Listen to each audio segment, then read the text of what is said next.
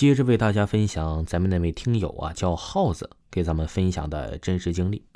他说呀，人死后是否真的有灵魂？托梦是因为啊日有所思，还是因为真的有鬼？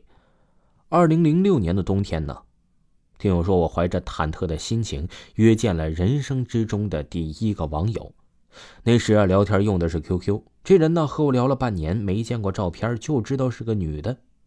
那天呢，我们约在了一个披萨店，外面下着雪。告知对方衣着特征后啊，我在店里坐着等他。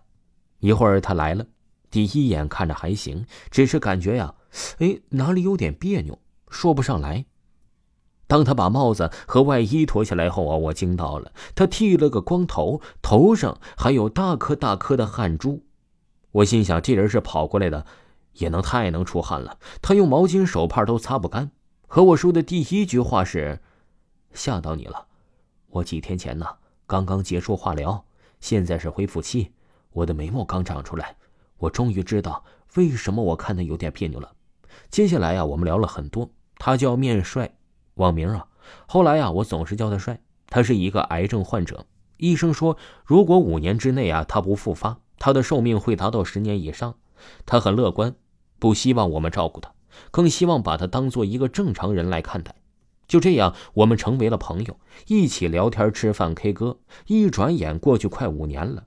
就在五年快结束的时候啊，我收到了一个我最不想听的消息：他的癌症复发了。磨难呐，对他家人和他自己的磨难呐。化疗、发烧、疼痛、溃烂，他不再自信，没有阳光。他多次自杀，家人朋友二十四小时的看护。人最后瘦了不到六十斤，最后连站都站不住。他复发初期，我还经常去看他，陪他去医院。后来呀，他家人把他接到了燕郊的一个医院，因为太远不方便，我去的次数啊也少了好多。二零一一年春节，我约几个朋友去燕郊家里看他，他只能啊靠着靠背垫儿看着我们聊天沙发是他的床。他看着我们聊天，睡一会儿虚的厉害。开春了，他就三十八了。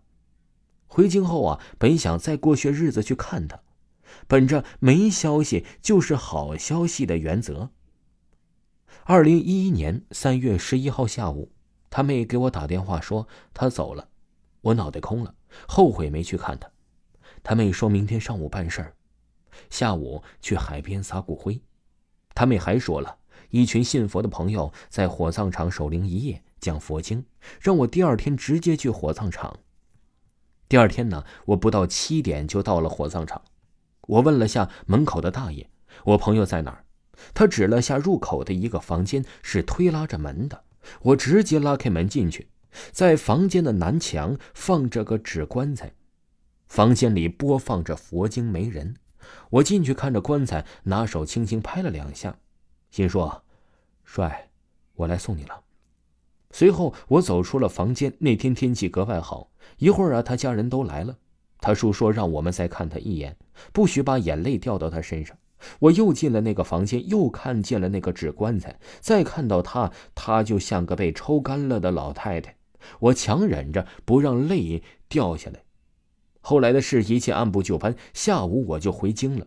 因为太累，又哭得很过，很早我就睡了。睡梦之中啊，我就又走进了我朋友停尸的那个房间。他的棺材呀，在墙西边，就是他叔让我们最后看他一眼停房的位置。突然，我感觉门没了，四周一片漆黑，除了我，只有那个纸棺材。我盯着棺材盖开了，有只手慢慢的伸了出来，我汗都出来了。我大喊：“帅，帅！”我是耗子。亮了，看到门了，我又看到门了。再次开门，刺眼的阳光，梦醒了，一身冷汗。别睡了，怕玩手机玩到天亮。第二天呢，他妹为了感谢我们，代表全家请我们几个呀吃了他生前的好友吃晚饭。吃饭聊天中啊，我把他说做梦了。他妹啊说他姐走了的事儿，他只通知了这些能来的，远的都没通知。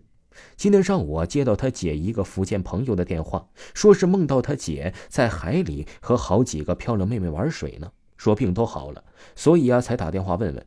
经昨天下午去海里撒的骨灰，晚上就有人梦到了。他妹还和我们讲，在他临走前的前一天，所有的亲戚都从全国各地全来看他了，一个没落，而且都不是通知好的。也就是说，他在全家族的陪伴下安心的走了。愿他下辈子呀幸福平安。听众朋友，本集播讲完毕，感谢您的收听。如果各位听友们也想跟维华分享故事的话呢，那您就私聊维华，维华分享给你咱们听友群的二维码。感谢大家。